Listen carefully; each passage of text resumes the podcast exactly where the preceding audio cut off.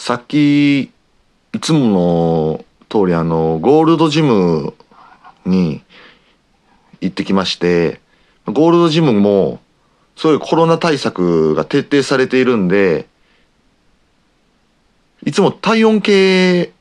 ね、測るんですよ、受付の時に。体温、もちろん消毒をして、入って、体温計を測って、37度5分以下だったら、あの、チェックインがして、あの、中に入れるっていう、あの、形式なんですけども、いつもあの、若干やっぱそこドキドキするんですよね。もちろん家でも体温計で、えっと、脇にね、こう挟んで体温計で毎朝測ってるんですけど、その、ジムとかで測るやつって、おでこにパッと当てて、あの、瞬間的に測るやつじゃないですか。なんとなくこう僕のイメージなんですけど、脇とか、まあ、口で測るやつとかってすごくこう正しい温度な気がするんですけど、表面、おでことかで表面でパッて測るやつってなんかその、すごい表面の温度だけを測られるような気がするんですよね。なんで僕結構、こう、ジムに行くとき、早くジムに行きたすぎて、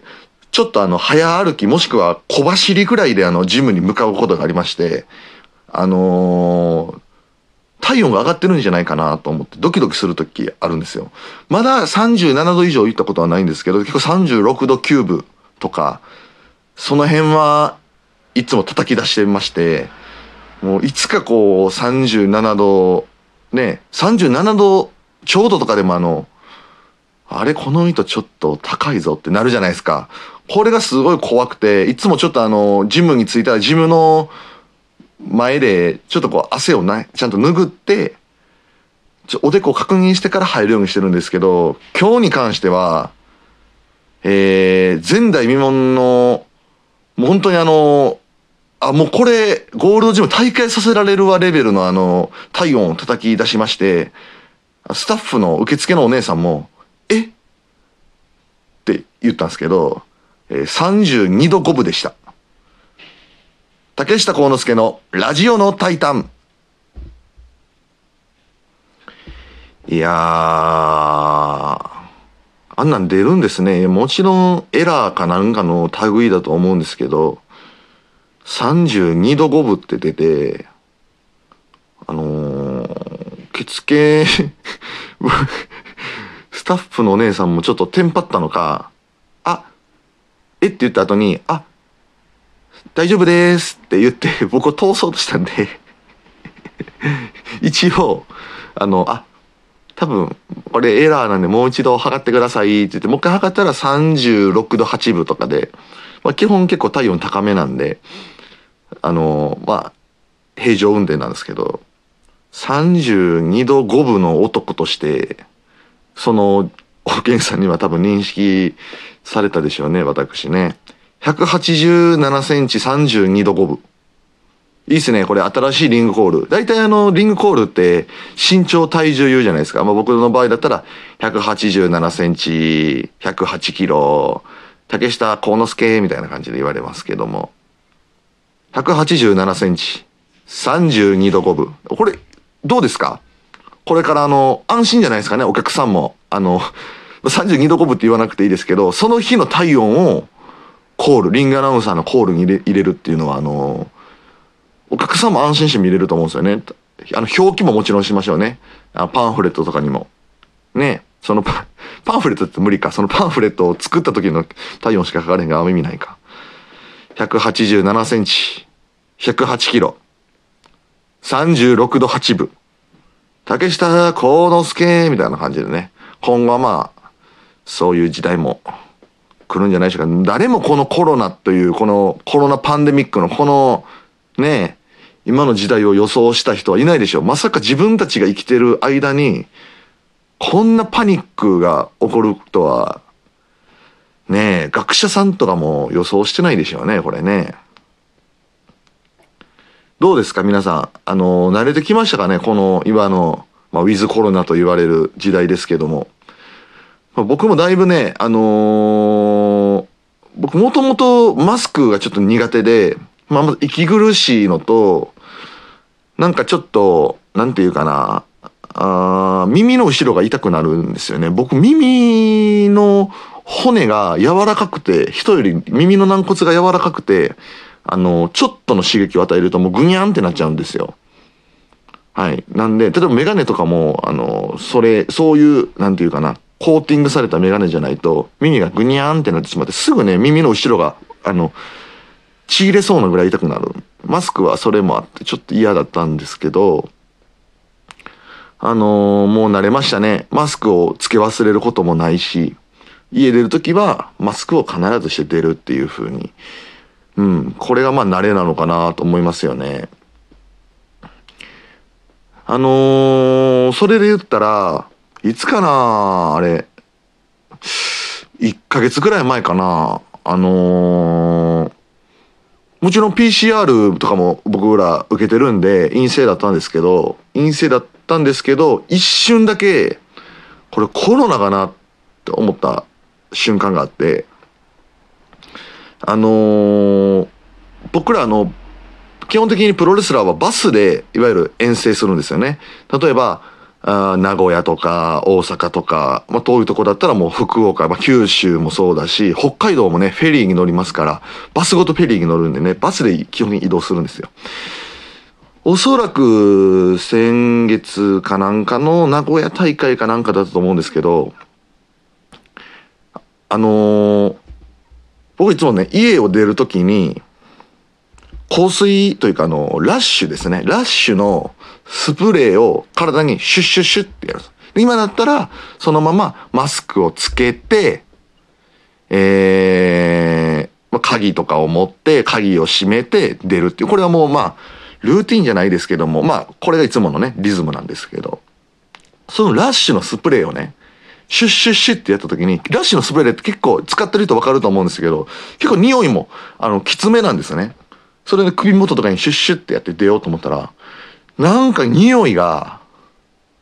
匂いがちょっとね、ししない、しないまでいかないんですけど、薄いんですよ、匂いが。で、結構、バスの集合時間が迫ってたんで、慌てて出たんですけど、その、バスの、バスに、集合場所に向かいながら、あれ？今、匂いちょっと薄いよなこの時絶対やりますよね。コロナ嗅覚とか、コロナスペース、匂いしないとか調べるじゃないですか。調べて、まあそういう症状もやっぱ出るって書いてて、ええー、でも今朝の太陽も36度多分前半だったと思うんですけど、あー、あれとかと思ってて。で、怖くて、あのーその、向かう道中の途中にある自動販売機で、多分コーヒーかなんかね、コーヒーか紅茶ちょっと忘れたんですけど、ななんか買ったんですよ。飲むじゃないですか。だから、やっぱ人間って恐ろしいもので、プラシーボ効果じゃないですけど、味してるんだけど、なんか言われてみれば薄い気がするんですよ。いつもより。あれ？ーとかって思ってて。で、いやー、どう、大丈夫やろ、ええー、とかって思っとって、で、バス乗るじゃないですか。でね、バスで乗る前にもう一回検温があるんで、そこでも検温したら全然大丈夫な、全然正常な検温、あの、体温で、やんなぁ、大丈夫やんなぁ、と思っとって、で、僕はいつもね、バスはいつも乗る席が座って、決まってて、えっと、一番後ろのから一個前ですね。一番後ろの5、あの、5列シート、5列シートでいいかな。5つ席が並んでるところの1個前。後ろから2番目に座るんですけど、そこで座っててね。ずっと結構ね、あの気が気じゃないというか、あれ？ですよね。あれ？と思ってるの。で、バス出発しました。うん。まあ、とりあえずもう、寝るかと思って、いつも通りね、あの、バスシートを倒してね、寝ようかなと思ってて。えー、ガタンガタンガタンガタンガタンってこう揺れてるわけですよね。そしたらね、誰かが、もうみんなもうその時あの朝発、早朝発なんでもうみんな寝てるわけですよ。その中で誰かが、プープップーってこう、プープップーって、こう三連、三連のおならをね、こいたわけですよ。誰かは正直わからないです。でも、僕の前なのか、斜め前なのか、横なのか、後ろの二人のどっちかなのか、誰かがとりあえず周りの誰かが屁をこいたんです。僕はアイマスクしてますから、音だけですよ。音しか判断できないです。誰か屁こいたなぁと思ったら、もう僕ここ口に出して言いました。臭っって。めちゃめちゃ臭くて、その屁が。おそらく僕の後ろの席であろう、弊社社長なのではないかという、はい、僕のこれ、これは勝手な推測です。すみません。勝手な推測で申し訳ないんですけど、なのではないかというような気がしたんですけど、とにかく、あもしくは、もしくは、もしくは、これもイメージで申し訳ないんですけど、僕の横、横の、いわゆる向かい側に座ってた、えー、身長2メートル超えの、えー、モンスターこと、納谷幸雄選手じゃないかと思ってるんですけど、それが誰かの屁がとにかく臭くて、臭っって言ったんですよ、僕。で、あ、すぐ、もうすぐ気づいて、あ、匂いしてると思って。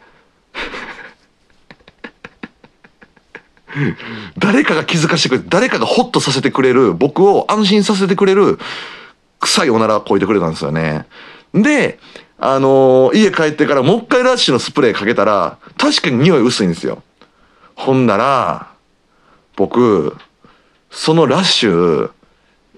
あの、僕2種類持ってるんですけど、その種類は1週間前にほぼなくなって、水を足して、あの、まだ水足したら匂い薄くなるけど使えるんじゃないかと思って、ちょっと、かさ増ししてたんでした。いやー、あれは結構ドキドキしましたね。はい。でもね、あの皆さん、体調が悪くなったりとか、明らかな症状が出た時は、すぐに言って、えー、会社とかにもね、家族にも言って、感染防止につなげましょう。それでは、